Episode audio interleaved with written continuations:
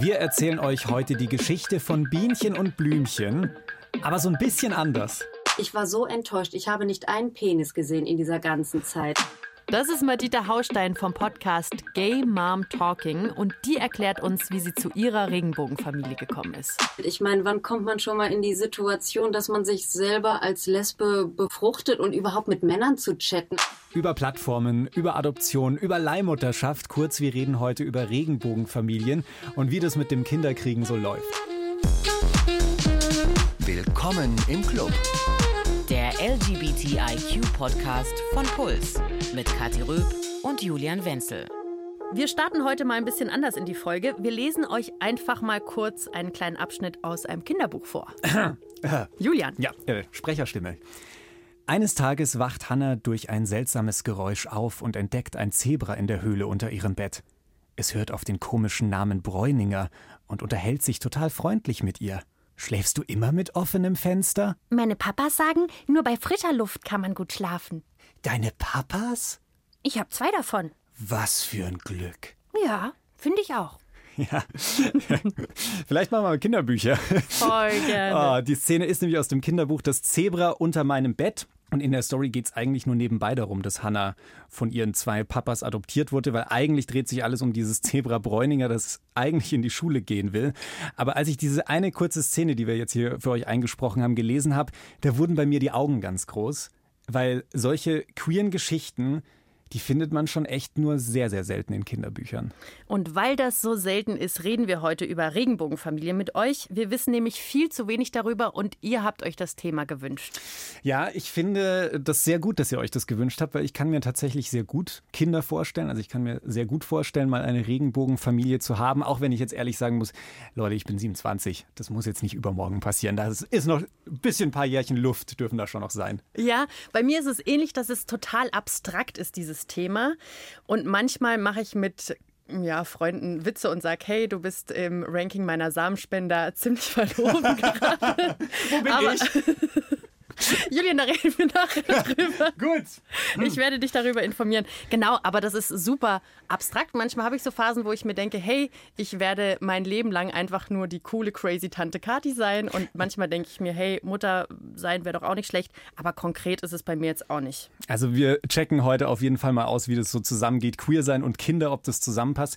Ich glaube, ich kann schon mal einen Spoiler raushauen an der Stelle. Es passt sehr, sehr gut zusammen. Jo, wir reden in dieser Folge über Leihmutterschaft, über Dauerpflegschaft und über Adoption, aber auch über andere Methoden. Madita, unser Gast heute, hat ihre Kinder nämlich anders bekommen.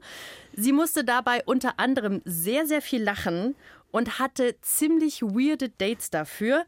Aber darüber reden wir später. Erstmal willkommen im Club, Madita. Madita Haustein. Hallo. Hallo ihr zwei, danke für die Einladung und für das tolle Intro. Ihr solltet echt so HörbuchsprecherInnen werden. Das war professionell. Vielen Oh, Dank danke. für deine Kinder zum Beispiel.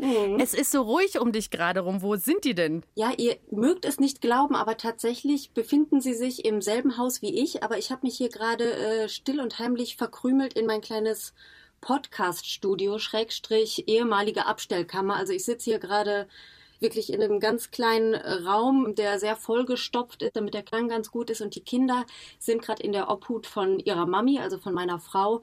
Und ich habe ihnen nicht erzählt, dass ich jetzt hier ein Interview führe. Also es könnte sein, dass hier gleich jemand reinplatzt und irgendwas von mir will. Aber ich hoffe, dass meine Frau die Bande im Griff hat. Sehr gut.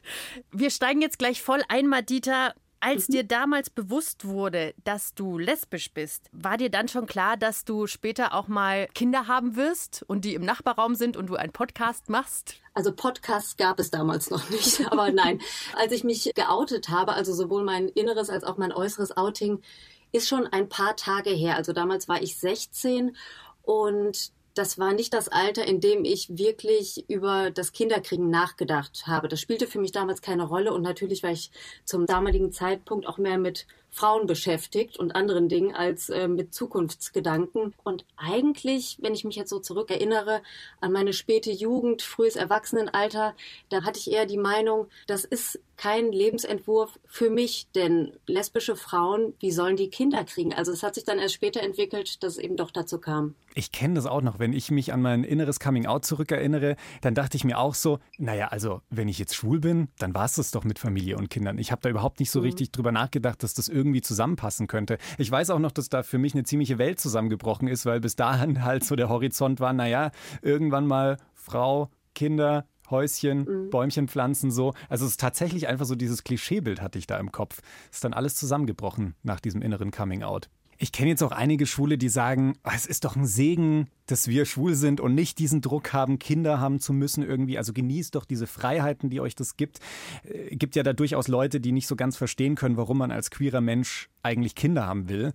Warum hast denn du dich eigentlich trotzdem für Kinder entschieden? Ja, das, also dieser Kinderwunsch hat sich bei mir abseits vom Queersein entwickelt. Also ich war damals 30, ein bisschen unter 30 und schon ein paar Jahre mit meiner jetzigen Frau zusammen. Ich weiß nicht, ob es die berühmte biologische Uhr war, die bei mir dann plötzlich tickte und anklopfte oder ob sich da einfach irgendwas anderes in mir getan hat. Also unser Leben war einfach so, dass wir halt schon zusammen waren eine ganze Weile, eine stabile Beziehung geführt haben, gute Jobs hatten, irgendwie auf einem stabilen Lebensweg waren und dann habe ich irgendwann gemerkt, okay, ich habe den Wunsch, eine Familie mit Kindern zu gründen. Also es war jetzt kein sozialer Druck, der da auf mich ausgeübt wurde oder irgendwie, dass meine Familie gesagt hat, hey, wie ist es denn mal mit Enkelkindern oder so? Im Gegenteil, ne? Die haben überhaupt nicht damit gerechnet. Ich glaube, die haben alle irgendwie gedacht, die Madita und ihre Frau, damals Freundin, die enden mit, weiß nicht, 20 Katzen in einem kleinen Hexenhäuschen und sind dann das äh, lesbische, skurrile Ehepaar und das war's. Ne? Also damit hat wirklich keiner gerechnet. Und ich muss sagen, das habe ich auch total genossen, denn ich habe es auch erstmal aus meiner Familie niemandem erzählt. Ähm, also wir haben es engen FreundInnen erzählt, aber ansonsten haben wir unseren Wunsch nicht an die große Glocke gehängt. Und das war, glaube ich, genau die richtige Entscheidung, denn wir haben wirklich null Druck verspürt und mussten keinem irgendwie Rechenschaft ablegen, außer uns selber. Und das war für uns damals genau der richtige Weg. Also das war echt, war gut. Jetzt seid ihr eine wunderschöne Regenbogenfamilie und du hast schon gesagt, damals musstet ihr keinem Rechenschaft ablegen.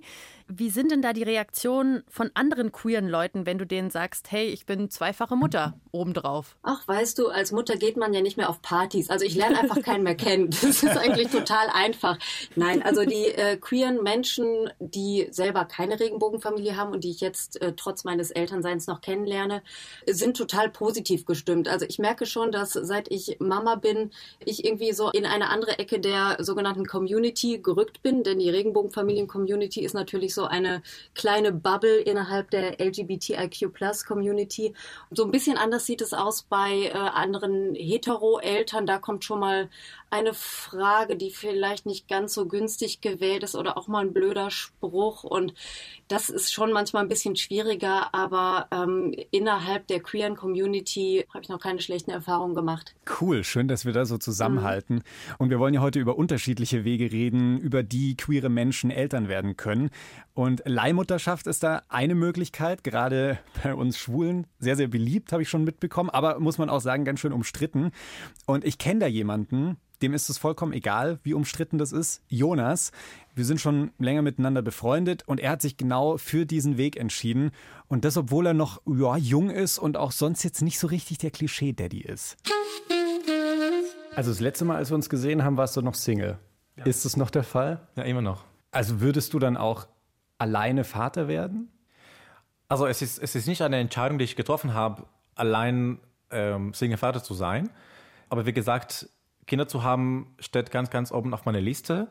Und wenn auf die Reise ein Mann dazu kommt, habe ich kein Problem damit. Also ich bin offen. Also allein Vater zu sein oder auch ähm, mit einem Partner. Ich finde das irgendwie krass. Wie alt bist du jetzt? 27. Warum willst du unbedingt ein Kind? Es ist etwas äh, eine große Frage. Ähm, ich bin in einer Kultur, in einer Kultur groß geworden, wo Kinder einfach dazu sind. Also es ist einfach sehr, sehr normal, dass Mann oder eine Familie Kinder haben.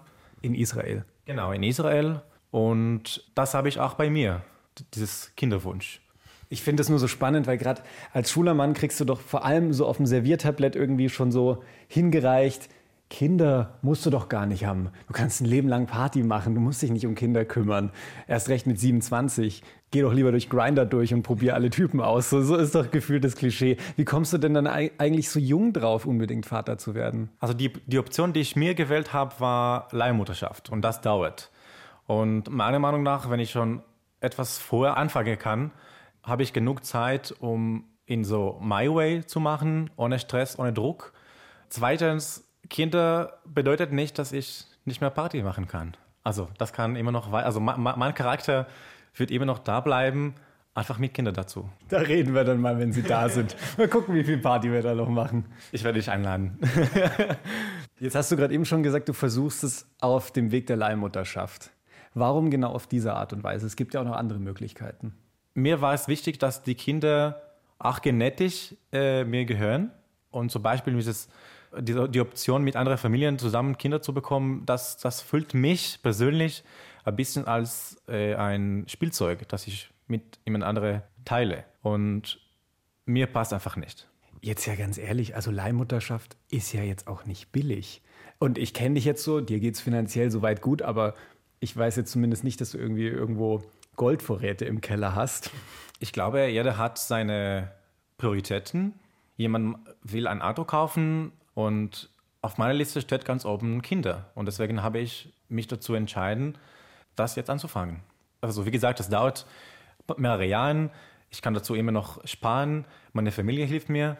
Ähm, Geld, meiner Meinung nach, sollte kein Hindernis sein. Jetzt hast du gerade eben schon gesagt, es dauert mehrere Jahre. Wie weit bist du denn schon auf dem Weg zum Daddy? Also ganz, ganz, ganz am Anfang, ich habe schon eine äh, Eizellspinnerin äh, gefunden. Und ja, und ähm, jetzt machen wir beide mehrere Testen, genetische Testen, ähm, Spermogramm, Hormonetest, also viele, viele Testen. Ja, ja, ich habe schon mitbekommen, dass du ganz schön nervös wärst beim vorm Spermatest. Ja, also muss man sich ein bisschen zurückhalten, gewisse Zeit. Was ist der nächste Schritt dann? Nächster Schritt ist, die Embryos zu produzieren. Und dann äh, werden sie äh, angefroren und werde ich eine Leihmutter äh, suchen. Also eine Frau, die dann die befruchtete Eizelle austrägt. Genau. Wo wird das Ganze stattfinden? Weil in Deutschland ist es ja verboten. Alles äh, wird in Kanada passieren, wo es erlaubt ist. Und die Frauen, die es mir ermöglichen, machen es auch freiwillig. Also sie werden nicht davor bezahlt, sondern nur die Kosten werden erstattet. Was denkst du, wie oft muss ich noch vorbeikommen? Wie lange dauert es noch, bis dann hier ein kleines schreiendes Baby mit dabei ist? Bist du sicher, dass du kommen willst, wenn es schon was schreit? Ähm, Ja. ich würde mal so schätzen, äh, zwei bis drei Jahren. Wenn du da so drüber sprichst, ich habe so ein bisschen das Gefühl, Jonas hat voll den Plan und äh, du wirkst so selbstsicher bei dem Ganzen, wenn du über Leihmutterschaft redest und übers Vaterwerden. Gibt es irgendwas, wovor du Angst hast auch? Also ich muss vorher sagen, ich plane schon mehrere Jahre, äh, das zu machen. Ist nicht, dass ich jetzt auf einmal aufgestanden bin und dachte mir, oh, ich will ein Vater sein. Nein, Wann hat denn das bei dir angefangen? ich würde mal so schätzen, fünf, zehn Jahren schon habe ich dieses, diese Idee. Wovon habe ich Angst? Keine Ahnung. Ähm, mehrere Dinge, die zusammen dazu gehören. Also ein Vater zu sein, kind zu, ha- also ein, ein Kind zu haben. Aber mit der Zeit, wo ich ein bisschen recherchiert habe oder wo ich in so einer Konferenz war, sehe ich, dass es eigentlich nie so schrecklich, wie es aussehen kann. Weil, naja, wie lange gibt es dieses Konzept Kinder? Ewigkeit. Ich bin gespannt, wann ich dich zum Windelwickelkurs begleiten darf. Oder wenn du Babysitter machst. Das ist ein Konzept, von dem ich persönlich jetzt noch nicht gehört habe, dass jemand freiwillig in so jungem Alter alleinerziehender Vater werden möchte mittels Leihmutterschaft, habe ich jetzt noch nicht gehört. Ich kenne allerdings einige Geschichten, wo ähm, Frauen diesen Weg gewählt haben. Also Frauen, die gesagt haben, mir ist jetzt egal, ob ich die richtige Partnerin an der Seite habe, ich möchte Mama werden und ich ziehe das jetzt durch. Nur rein äh, von der Natur her haben Frauen es natürlich leichter, auch äh, Mutter zu werden, als ihr ähm, Männer es habt, Väter zu werden. Und deswegen ist das natürlich ein Riesenschritt, den Jonas da jetzt geplant hat. Und ich kann ihm schon mal sagen, dass mit den Partys und mit Grinder und so, das musste er erst mal ein paar Jahre irgendwie auf die Ersatzbank schieben. Also das ist, glaube ich, so eine, eine naive Einstellung, die nicht Eltern haben, bevor es dann richtig losgeht. Also dessen muss man sich schon bewusst sein. Okay, aber gut. Ja, da war ich auch ein bisschen skeptisch, ob das so sein wird. Es kommt natürlich immer so auf das Netzwerk an. Also wenn man jetzt mit den Großeltern im selben Haus wohnt und Onkel und Tante noch auf derselben Straße, dann mag das dann und wann mal funktionieren. Aber generell ist man einfach, wenn, wenn man ein Baby hat, ist man ein laufender Zombie. Also das ist, das, da will einen auch keiner auf eine Party einladen oder bei Grinder daten. Ich glaube, das ist dann einfach erstmal für eine Weile passé. Aber dafür hat man ein Kind oder zwei oder wie viele auch immer und das ist wunderschön. Ich muss jetzt dazu sagen, an der Stelle, die Geschichte von Jonas ist in vielerlei Hinsicht besonders. Also nicht nur, weil er noch recht jung ist für Kinder und auch Single, sondern es kommt auch noch dazu, dass er kein deutscher Staatsbürger ist. Das macht auch viele rechtliche Fragen nochmal deutlich spezieller. Und weil ich aber wissen wollte, auf was muss ich mich denn so allgemein einstellen, also wenn ich mich für eine Leihmutterschaft entscheide. Deswegen habe ich mich mit der Autorin und Sozialpädagogin Stefanie Gerlach auch noch getroffen. Und bei ihr kann man wirklich sagen, sie ist so eine der Expertinnen für Regenbogenfamilien in Deutschland und wollte noch mehr über diesen rechtlichen Status wissen. Die Leihmutterschaft im Ausland ist sehr teuer, sehr komplex wenn du da sehr teuer sagst, kannst du mir da so eine Schätzung geben? Also ich würde mal so sagen, je seriöser, desto teurer. Da ist man schon mit sechsstelligen Summen dabei. Also sechsstellig, 100.000 Minimum. Mhm. Und neben dem, dass es verboten ist, dass es teuer ist, dass es sehr kompliziert ist, es stellt sich natürlich auch die Frage, wie stehe ich überhaupt zu diesem ganzen Thema? Welche ethischen Herausforderungen birgt dieses Thema. Es ist ja durchaus eine komplizierte Situation. Da gibt es im Klischee hier die sehr, sehr wohlhabenden Menschen und dann die jungen Frauen, die mit Hilfe einer bezahlten Schwangerschaft Geld verdienen wollen oder müssen. Wie ist da die Situation? Wo fängt Ausbeutung an? Das sind große Fragen, die man sich da stellen muss. Und jetzt hast du auch schon gesagt, es ist nicht nur sehr teuer, sondern auch sehr, sehr komplex. Es gibt ja durchaus ein paar Leihmutterschaftsagenturen, die man schnell im Internet findet. Und dann klickt man sich da durch, durch die Webseiten und hat so das Gefühl, naja, ich fülle jetzt ein Online-Formular aus, überweise dann halt sehr viel Geld, aber dann läuft das eigentlich so. Und ich muss mich um nichts kümmern. Also das ist schon ein bisschen eine sehr vereinfachte Vorstellung. Also so läuft es nicht. Es ist natürlich so, unterschiedliche Länder, unterschiedliche Richtlinien. Es gibt eine Reihe von Ländern, die durchaus auch deutsche Zielgruppen ansprechen. Aber am übersichtlichsten ist es eigentlich in den USA. Da gibt es zum Beispiel auch eigene Agenturen, die sich an schwule Paare wenden und bei der Leihmutterschaft ist es ja so, es geht zum einen um eine Eizellspenderin und zum anderen um eine Frau, die das Kind austrägt. Das sind nie die gleichen Frauen. Das sind aus rechtlichen Gründen nie die gleichen Frauen. Das heißt, die Frau, die das Kind austrägt, ist nicht genetisch verwandt mit dem Kind. Mhm. Trotzdem ist natürlich hier in Deutschland ganz klar, rechtliche Mutter ist die Frau, die das Kind geboren hat. Ah, das ist ja interessant. Auch wenn sie möglicherweise genetisch gar nicht mit diesem Kind verwandt ist. Du hast schon gesagt, auch die rechtliche Situation ist sehr, sehr komplex. Hast du da ein konkretes Beispiel, was das bei Leihmutterschaft so schwierig macht? Also was da so rechtliche Schwierigkeiten sind, die dann auf die möglichen Eltern zukommen können? Also es gibt da zwei große Schwierigkeiten. Das eine ist, dass das Kind, um aus dem Ausland nach Deutschland einreisen zu können, braucht das Kind ja gültige Papiere. Und der andere Fall ist, wenn die Leihmutter verheiratet ist, dann gibt es ja einen Mann. Und eigentlich in vielen Fällen und in vielen Ländern ist automatisch dann dieser Mann rechtlicher Vater selbst wenn da per Gericht etwas anderes vereinbart worden ist, je nachdem, es gibt natürlich äh, Länder, da ist es ganz klar geregelt, auch wenn man mit einer Agentur zusammenarbeitet, keine Frage.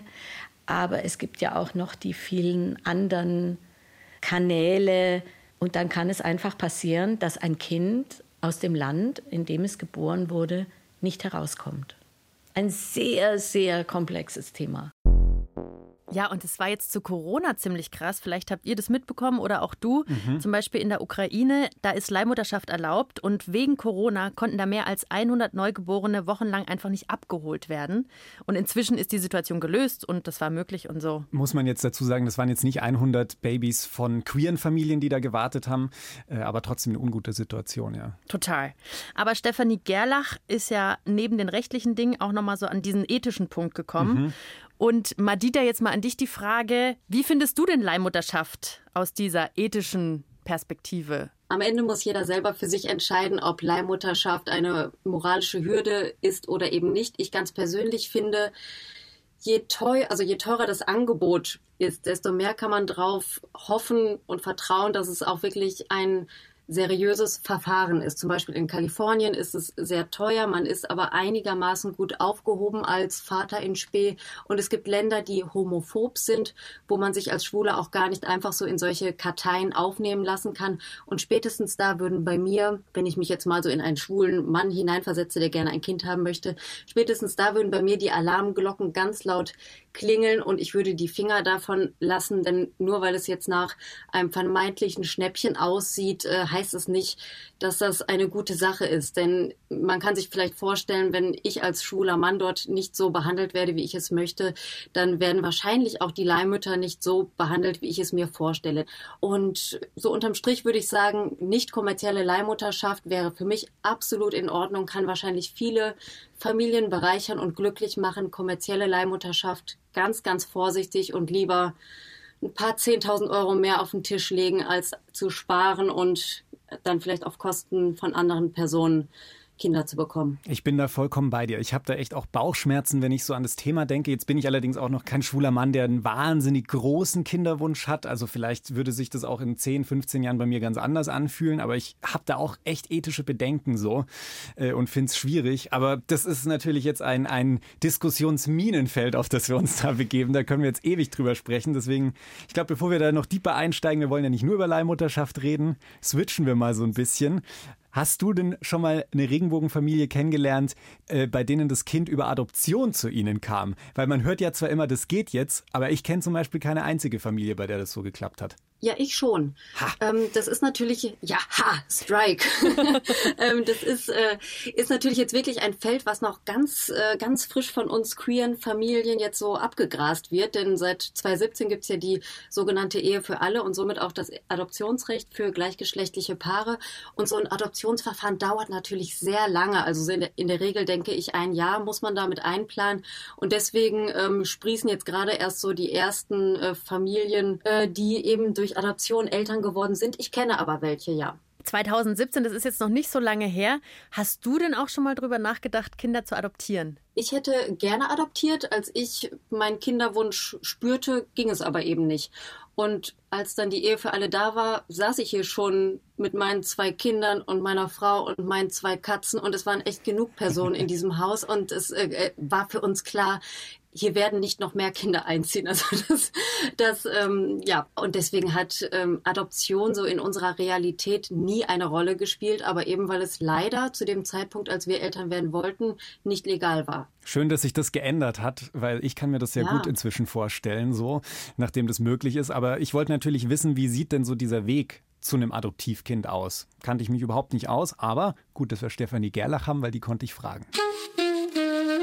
Jetzt nehmen wir mal an, ein queeres Paar möchte gerne ein Kind adoptieren. Was sind denn da so die Schritte, die auf mich zukommen? Also der allererste Schritt zum Thema Adoption ist, sich kundig zu machen, wann gibt es wieder einen Infoabend beim Stadtjugendamt. Und wichtig ist, ein gleichgeschlechtliches Paar kann durchaus ein fremdes Kind adoptieren. Ist es in allen Städten gleich oder kommt es da schon auch ein bisschen aufs Jugendamt drauf an, äh, wie offen die vielleicht auch gegenüber Regenbogenfamilien sind? Natürlich kommt es auf das jeweilige Jugendamt drauf an. Und dann müssen wir auch noch wissen, dass eine abgebende Familie oder sagen wir mal eine abgebende Mutter auch Wünsche äußern kann, wo sie möchte, dass ihr Kind in Zukunft aufwächst.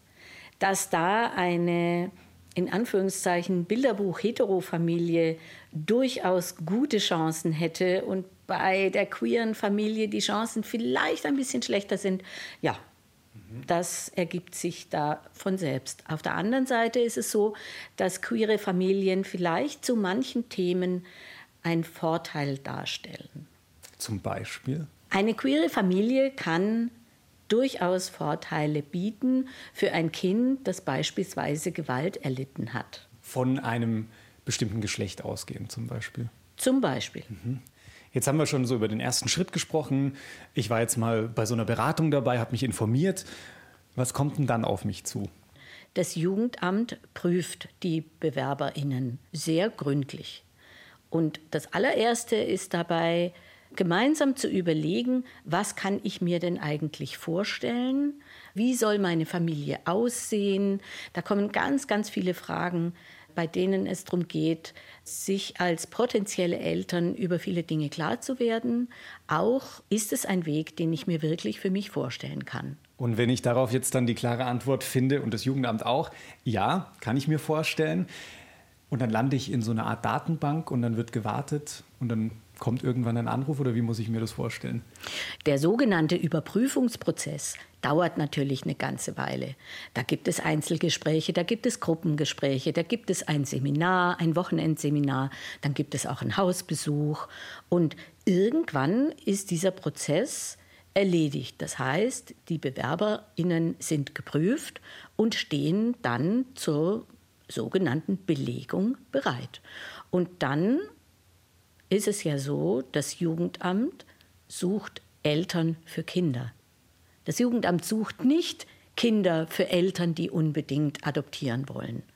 Und es ist auch wichtig zu wissen, es gibt sehr viel mehr Interessierte, die ein Kind adoptieren wollen, als Kinder, die zur Adoption freigegeben sind. Und das heißt auch, ich habe keine Garantie, dass das mit meinem Familienwunsch klappt, weil vielleicht ist nicht das Kind dabei, was mich als Eltern sucht. Und gibt es dann irgendwelche einschränkenden Faktoren? Also ich denke jetzt gerade, kann ich zu jung, zu alt sein und kann ich zu wenig und zu viel Geld haben? Wahrscheinlich zu viel eher nicht. ich glaube, zu viel Geld ist häufig nicht das Problem.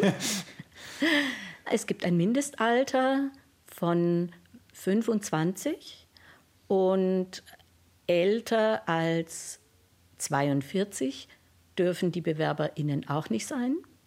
Für die Adoption eines ganz, ganz kleinen Kindes, eines Babys. Also wenn es jetzt tatsächlich zu dem Fall kommen sollte, da ist ein Kind, zu dem ich als potenzielle Eltern passe und das Ganze dann vermittelt wird und die Adoption läuft, dann habe ich ja die Besonderheit vom rechtlichen Status her, dass ich dann tatsächlich so ja, zu richtigen Eltern werde. Ja, und eine Adoption ist auch nicht rückgängig zu machen.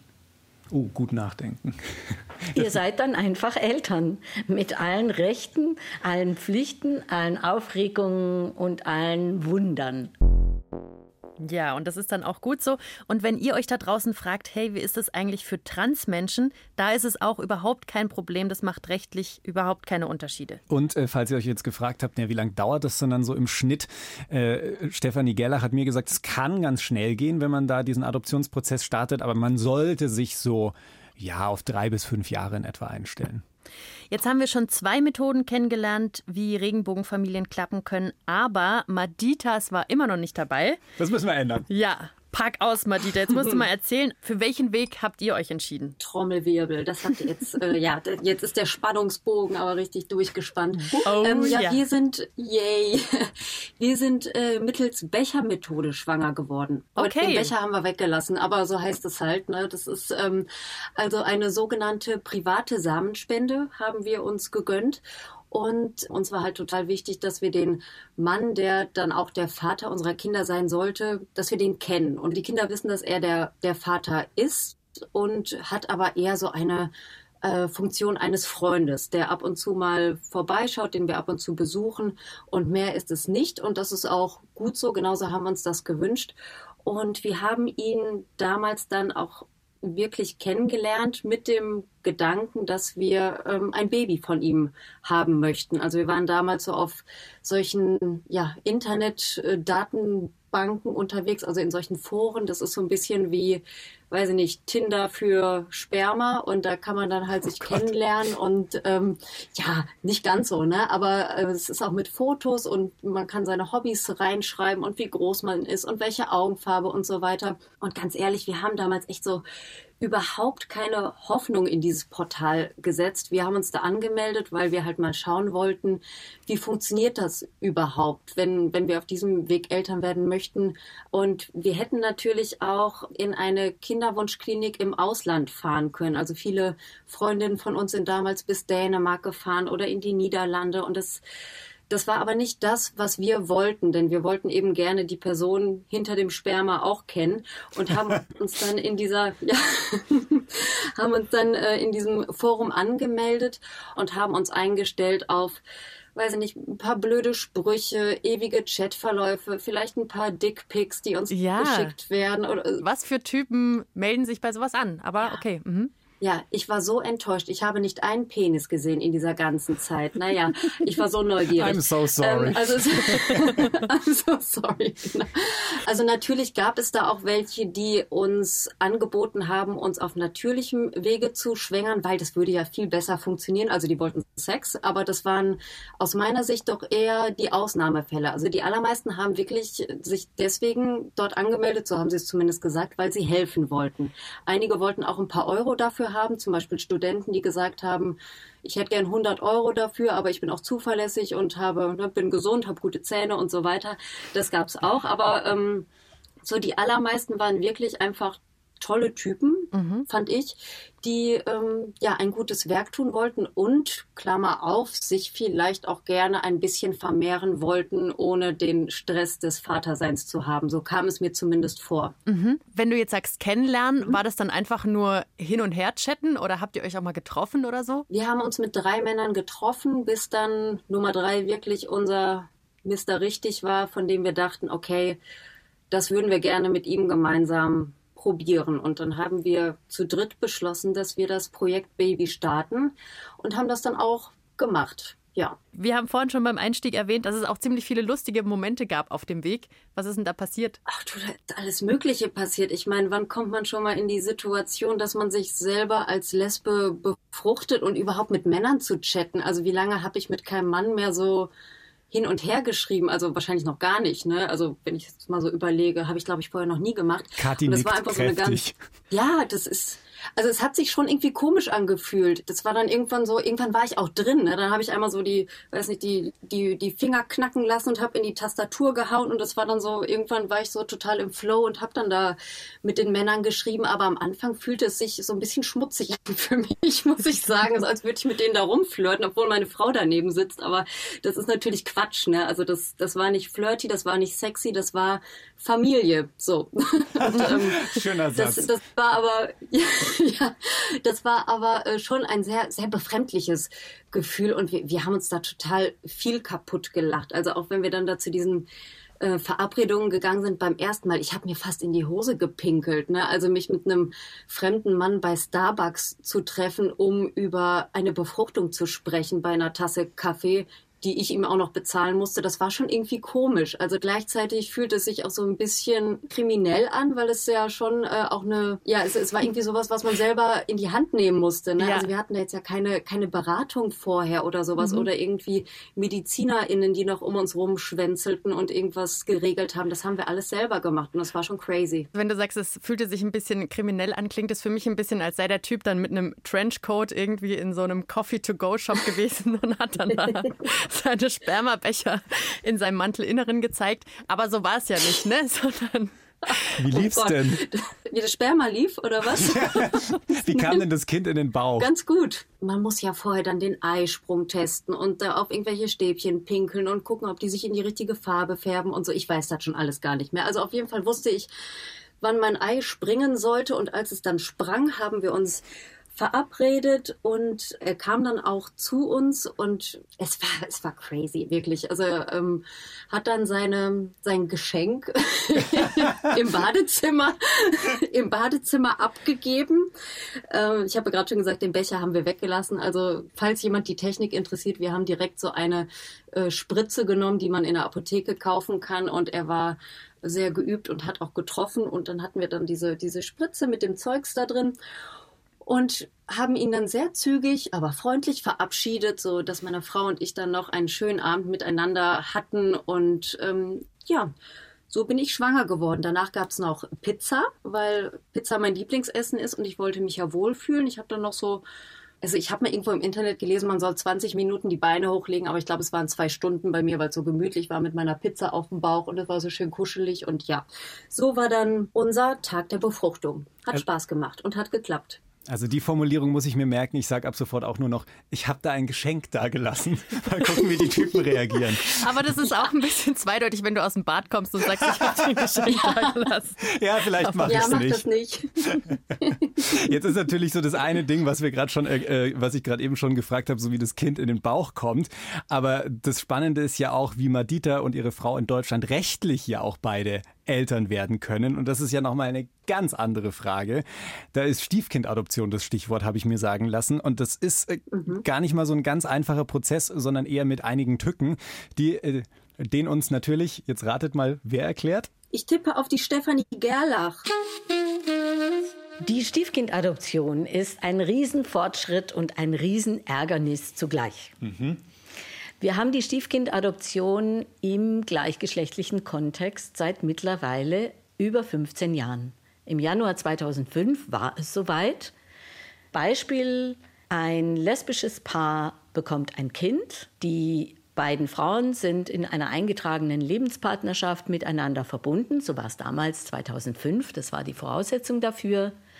Und die nicht leibliche Mutter dieses Kindes kann dann als sogenanntes Stiefelternteil das Kind ihrer Partnerin adoptieren. Das war und ist auch bis heute die einzige Möglichkeit, wie zwei Mütter rechtliche Elternschaft für ein gemeinsames Kind übernehmen können. Ich sage gemeinsames Kind, weil diese Fälle beschreiben eine Situation, dass ein Paar sich ein Kind wünscht, das miteinander heiß ersehnt irgendwann eine Umsetzungsmöglichkeit findet, sei es über eine Samenbank, sei es über ein privates Spenderarrangement. Das ist keine Stieffamilie. Und da gibt es ja schon, du hast schon ein bisschen angesprochen, ja auch durchaus Streitpunkte, weil auch nach der Ehe für alle seit 2017 ist die Stiefkindadoption ja trotzdem oft noch notwendig. Also die Stiefkindadoption ist grundsätzlich notwendig, äh, was völlig absurd ist, weil wie gesagt, dann heiratet das Paar und die interessierte Öffentlichkeit sagt, was wollt ihr denn eigentlich noch? Ihr könnt doch jetzt heiraten und dann sind doch eure Kinder ehelich. Moment, die Kinder sind nicht ehelich. Denn dieses Thema mit der Ehelichkeit, das findet seinen Zusammenhang im Abstammungsrecht. Und das Abstammungsrecht ist nicht reformiert worden. Und das haben wir jetzt seit über drei Jahren, die Situation, da gibt es dieses verheiratete Paar und die müssen dieses Prozedere mit der Stiefkindadoption weiterhin durchführen. Jetzt gibt es ja interessanterweise bei der Stiefkindadoption den Unterschied, woher das Sperma kommt. Also ob das jetzt aus der Samenbank kommt oder ob das ein privater Spender, vielleicht ein Bekannter von mir, geliefert hat. Was ist da genau der Unterschied? Also im Grunde genommen im Verfahren ist der Unterschied, gibt es keinen Unterschied. Die Stiefkindadoption ist immer gleich. Mhm. Aber wenn sich beispielsweise ein Frauenpaar ein Kind wünscht und überlegt, wie gründen wir jetzt eine Familie, dann gibt es, wenn Sie einen privaten Samenspender fragen, keine hundertprozentige rechtliche Garantie, dass da nicht Komplikationen entstehen. Das lässt sich einfach nicht absichern. Da geht es ganz viel um Vertrauen. Wenn ein Paar aber über eine Samenbank Sperma bezieht, dann ist einfach klar, der Spender ist raus aus allen Verpflichtungen und der Spender ist raus aus allen möglichen Rechten. Diese Komplikationen, von denen du gerade gesprochen hast, das sind dann so Sachen wie Sorgerecht zum Beispiel, dass man eigentlich ausgemacht hat, du gibst uns das Sperma, hilfst uns vielleicht bei dem Kinderwunsch, ähm, aber du willst mit dem Kind ansonsten jetzt vielleicht nichts zu tun haben oder irgendeine väterliche Rolle einnehmen und dann ändert sich das im Nachhinein vielleicht doch. Ja, das ist der Klassiker. Mhm. Und wir hier im Regenbogen-Familienzentrum betonen auch immer wieder, das ist so eine weitreichende Entscheidung, das miteinander zu machen, miteinander eine Familie zu gründen. Da können viele, viele Gefühle plötzlich ihre Bahn brechen und das ist zutiefst menschlich. Und deswegen ist es uns hier auch wichtig, in unseren Beratungen auf genau diese Risiken und möglichen Schwierigkeiten hinzuweisen, dass die Menschen auch wissen, hey, bei uns kann ein Kind nicht als Unfall entstehen. Wir haben die Möglichkeit, über alles ganz genau nachzudenken. Und dann sollten wir es aber auch tun und sollten genau überlegen, ist es für uns der richtige Weg? Wollen wir Elternschaft zu dritt oder zu viert? und ein, ein Stück weit go with the flow und das schauen wir dann oder können wir uns das überhaupt nicht vorstellen und möchten eigentlich Elternschaft zu zweit. Hast du dir auf dem Weg zur Regenbogenfamilie Madita eigentlich mal die Frage gestellt, ob du nicht lieber Jura studiert hättest, wenn das alles so unfassbar kompliziert ist? Ich bezweifle, dass mir das geholfen hätte. also ähm, nein, tatsächlich ist es so, dass dieses Verfahren der Stiefkindadoption auch wirklich sehr willkürlich ist. Also wir haben uns sogar beraten lassen, weil wir bei unserer Stiefkindadoption auch wirklich vor große Probleme und Hürden gestellt wurden. Und da möchte ich mich gar nicht so tief dran zurückerinnern, weil das äh, ja eine große Unsicherheit war, die die ganze Zeit so über uns schwebte und das war nicht cool. Jetzt hat Stefanie ja auch angesprochen. Ah, jetzt hören wir die Kinder im Hintergrund. Sehr ja, schön. jetzt kommen sie. Jetzt ist der Zeitpunkt gekommen. Der Beweis sie sind freigelassen worden. Jetzt hat Stefanie ja auch angesprochen, ähm, dass es da Komplikationen geben kann, äh, wenn es um eine private Spende geht. Gab es denn bei mhm. euch sowas, dass der Vater plötzlich ja. mehr sehen also. wollte, mehr Probleme gemacht hat, als ihr euch das am Anfang gewünscht hattet? Nee, unser Vater hat keine Probleme gemacht. Den, haben, den haben wir uns wirklich super ausgesucht äh, und nie bereut. Ähm, aber unser Sachbearbeiter vom Jugendamt, da haben wir wirklich ganz tief ins Klo gegriffen. Also da haben wir einfach Pech gehabt der hat uns wirklich Probleme gemacht und das lag vor allem daran, weil wir eine private Spende in Anspruch genommen haben. Also das war das Problem. Hm. Okay, jetzt muss man dazu sagen, ich glaube, dass wir die aller, allerersten Lesben waren, die dieser Mann in seinem Leben gesehen hat. Ne? Also der hat uns auch wirklich ganz seltsame Fragen gestellt. Also das müsst ihr euch mal vorstellen. Wir saßen da so 30 Jahre alt mit einem Baby auf dem Arm und er fragte uns dann, ob wir uns denn sicher sein, dass wir lesbisch sind. So, oh. ne, solche Sachen. Also und ob wir es denn schon unseren Eltern gesagt hätten. Und er hat auch sehr stark darauf gepocht, dass der Vater ein Recht darauf haben sollte, seine Vaterrolle auszuüben. Dabei war es komplett anders mit ihm abgesprochen und abgemacht, aber dadurch, dass diese private Samenspende so eine Grauzone ist, gibt es halt keine Verträge, die man da miteinander abschließen kann, die auch wirklich wasserdicht sind, sondern es gibt, ähm, es gibt sehr viel Vertrauen. Es gibt natürlich Dinge, die man verschriftlichen kann, wo dann beide Parteien ihre Unterschrift drunter setzen, aber es ist nie so richtig safe wie bei einer Samenbank. Jetzt muss ich hier mal kurz ein bisschen Geschichtsstunde machen. Ich habe nämlich vor ein paar Jahren mal ein schwules Paar kennengelernt, die auf einem ganz anderen Weg Eltern geworden sind. Jetzt haben wir ja schon drei Varianten kennengelernt, den ich bis dahin so überhaupt auch nicht auf dem Schirm hatte. Und zwar Pflegschaft. Vielleicht kurz so zur Erklärung. Das heißt, die haben ein Pflegekind und was bedeutet das? Also die leiblichen Eltern können sich für eine gewisse Zeit oder dauerhaft aus welchen Gründen auch immer selbst nicht um das Kind kümmern und deswegen kommt das Kind eben zu Pflegeeltern. Und dieses Paar hat davon erzählt und es klang alles so wahnsinnig gut dass ich mir dann persönlich danach dachte, so, also das ist auf jeden Fall auch eine Option für mich. Keinerlei Probleme mit dem Jugendamt. Alles super entspannt, so. Ist für mich auch immer noch eine Option, muss ich sagen. Aber natürlich ist es wie immer alles dann doch nicht so easy, wie das am Anfang klang. Das habe ich jetzt dann schon auch mitbekommen. Vor allem klingt ja erstmal alles so ein bisschen, als wäre es eine Adoption. Also ein Kind sucht Eltern, aber so ist es ja in dem Fall nicht. Und jetzt lass mich raten, auch darüber hast du mit Stefanie Gerlach geredet. Und die erklärt uns den Unterschied zwischen Adoption und Pflegschaft. Yes. Was ist da der Unterschied zur Adoption? Im ersten Schritt wirkt es ja erstmal so, dass ein Kind was Eltern sucht und der Staat versucht zu vermitteln. Was ist da aber der Unterschied? Also der große Unterschied zwischen Adoption und Pflegschaft liegt darin, dass in einer Pflegschaft Teile des Sorgerechts nach wie vor bei den Herkunftseltern liegen. Und ich unterstütze, wenn ich ein Kind in Pflege nehme, unterstütze ich den Staat. Der Staat hilft Eltern, die nicht in der Lage sind, aus welchem Grund auch immer, das Kind, was bei ihnen lebt, großzuziehen. Dann beauftragt der Staat, das Jugendamt, geeignete Pflegeeltern zu suchen. Und bei, den, bei der Pflegschaft wird zwischen unterschiedlichen Pflegschaften unterschieden. Also es gibt eine Kurzzeitpflege und es gibt eben auch unter anderem die Dauerpflege. Wenn eine Pflegschaft auf Dauer angelegt ist, dann ist es sehr unwahrscheinlich, dass das Kind wieder in die Familie zurückgeführt, wie es in der Behördensprache heißt, mhm. wird. Wenn ich ein Kind in Pflege nehme, verpflichte ich mich auch zu einer guten und offenen Kooperation mit den Herkunftseltern. Das ist im Fall der Adoption anders. Wie ist es auch rechtlich gesehen? Also kann ich da jemals richtig Eltern, jetzt in meinem Fall Papa werden oder bin ich immer nur in Anführungszeichen der Pflegepapa? Das ist eine gute Frage.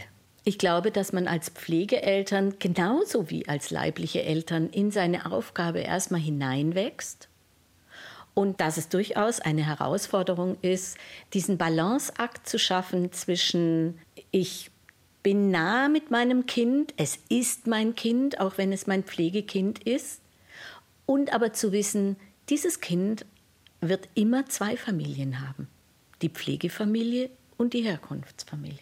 Ich kriege das auch so mit, wenn ich mich über das Thema mit Freundinnen unterhalte, dann ist da immer so ein bisschen eine Abwehrhaltung bei der Pflegschaft. Und dann ist immer so ein, warum sollte ich das machen wollen? Da doch lieber die Adoption, da sind so Vorbehalte da. Naja, es ist natürlich klar, warum wird ein Kind in Pflege gegeben? Warum sucht man für ein Kind Pflegeeltern? Das Kind hat einen Rucksack mit seiner Lebensgeschichte. Das kann eine ganz schwierige Geschichte sein, muss nicht immer, aber es ist natürlich die Frage, häufig weiß man auch gar nicht so alles so ganz genau. Und es stellt sich erst im Laufe der Zeit heraus, welche Herausforderungen dieses Kind schon meistern musste. Und ich glaube, dass viel die Angst vorherrscht, dieses Kind wird mir ja eh wieder weggenommen und das kommt wieder zu seinen Herkunftseltern zurück. Das ist, wie gesagt, beim Thema Dauerpflege sehr, sehr selten der Fall. Manchmal ist es auch so, dass ein Dauerpflegschaftsverhältnis irgendwann sich in eine Adoption verändert. Diese Möglichkeit gibt es auch. Woher kann denn das Jugendamt abschätzen, ob das voraussichtlich eine Pflegschaft ist, die vielleicht mal auf ein paar Jahre angelegt ist, auf einen bestimmten Zeitraum, oder eine Dauerpflegschaft, bei der man davon ausgeht, das Kind wird in der Pflegefamilie bleiben? In der Regel ist das Jugendamt ja schon längere Zeit an einer Familie dran. Das heißt, das Kind wird ja nicht von heute auf morgen aus einer Familie herausgeholt und übermorgen wird es dann in eine Pflegefamilie verpflanzt. Bis ein Kind aus einer Familie genommen wird, da muss einiges passieren. Das heißt, das Jugendamt hat Zeit, die Situation auch einzuschätzen. Denn zunächst, wenn jetzt Gefahr im Verzug ist, kommt das Kind in eine Bereitschaftspflegestelle, in eine Bereitschaftspflegefamilie. Dort bleibt es für einige Zeit, bis ein endgültiger Platz gefunden ist. Okay, also Pflegschaft auch eine Option. Und jetzt haben wir schon so ein paar rechtliche Formen mitbekommen und auch die sogenannte Bechermethode, Madita. Oder von dir umfunktionalisiert zur Spritze- und Pizzamethode. yeah. ähm, so können wir Queerios Eltern werden, aber es gibt da noch mehrere Familienmodelle und auch mehrere Möglichkeiten, wie Kinder noch so entstehen können. Was kennst du denn noch so, Madita? Also was ich noch äh, vermisse bisher ist das sogenannte Co-Parenting, was jetzt auch gerade so im Kommen ist in Deutschland, gibt es in den USA schon relativ lange. Ähm, das besagt eigentlich, dass sich mehrere Menschen, zwei bis vielleicht vier Menschen zusammentun, um gemeinsam eine Familie zu gründen. Das bedeutet, eine lesbische Frau und ein schwuler Mann könnten sich zusammen ein, ein Kind wünschen und es dann auch ähm, zeugen und in die Welt setzen und beide sowohl soziale als auch rechtliche Eltern des Kindes sein.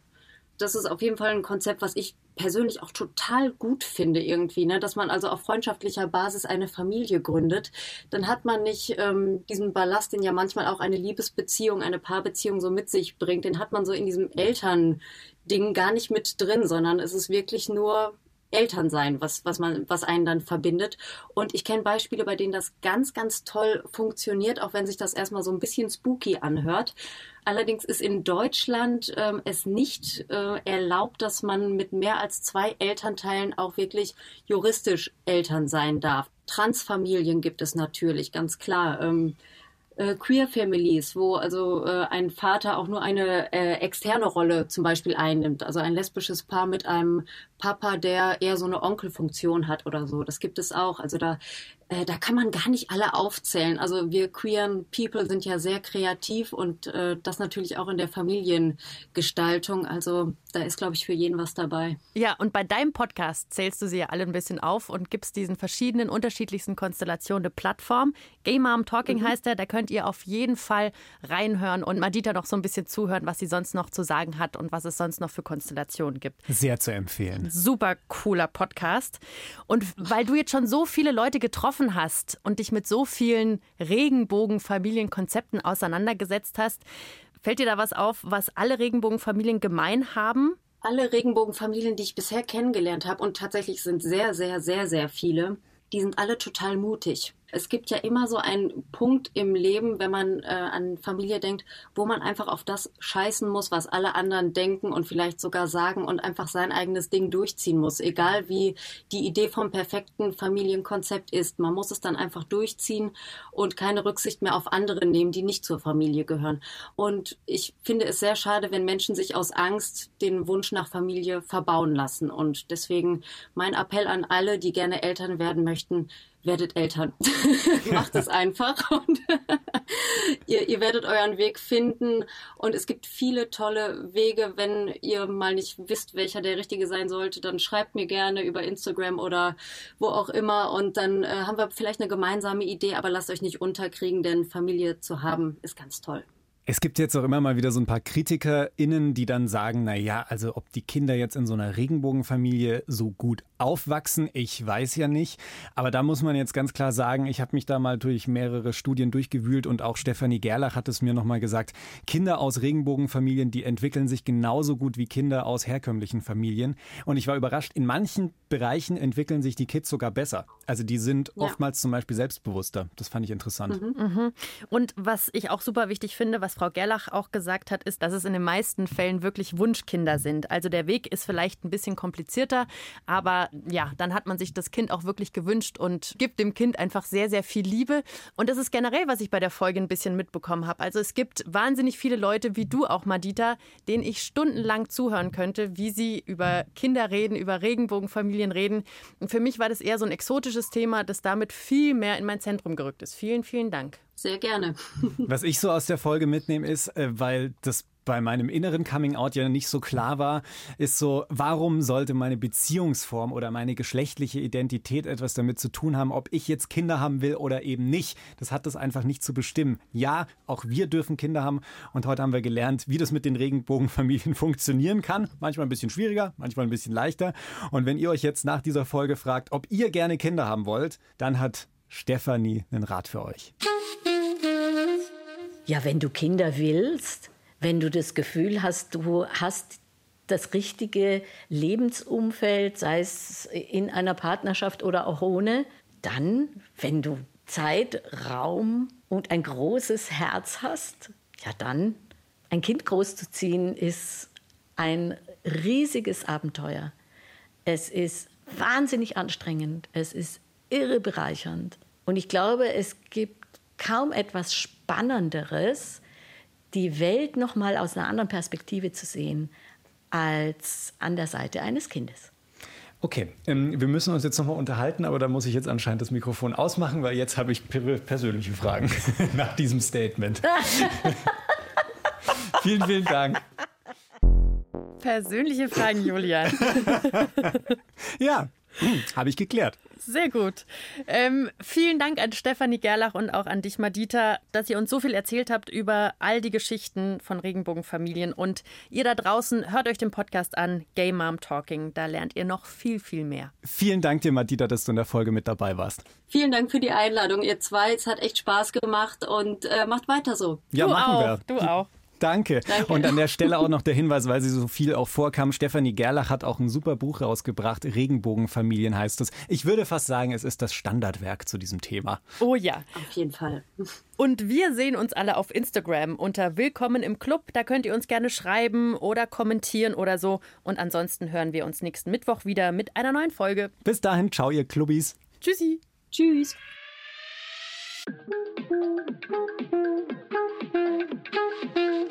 Thank you.